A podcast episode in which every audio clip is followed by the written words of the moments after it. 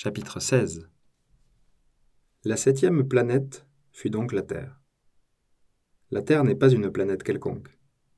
On y compte 111 rois, en n'oubliant pas bien sûr les rois nègres, 7000 géographes, 900 000 businessmen, 7 millions et demi d'ivrognes, 311 millions de vaniteux, c'est-à-dire environ 2 milliards de grandes personnes.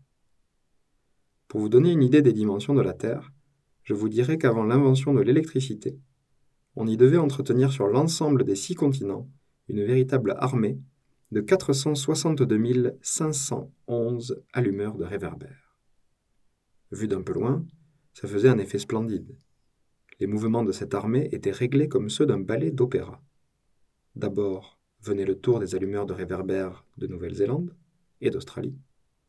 Puis, ceux-ci, ayant allumé leurs lampions, s'en allaient dormir. Alors, entraient à leur tour dans la danse les allumeurs de réverbères de Chine et de Sibérie. Puis, eux aussi s'escamotaient dans les coulisses. Alors venait le tour des allumeurs de réverbères de Russie et des Indes, puis de ceux d'Afrique et d'Europe, puis de ceux d'Amérique du Sud, puis de ceux d'Amérique du Nord. Et jamais ils ne se trompaient dans leur ordre d'entrée en scène. C'était grandiose.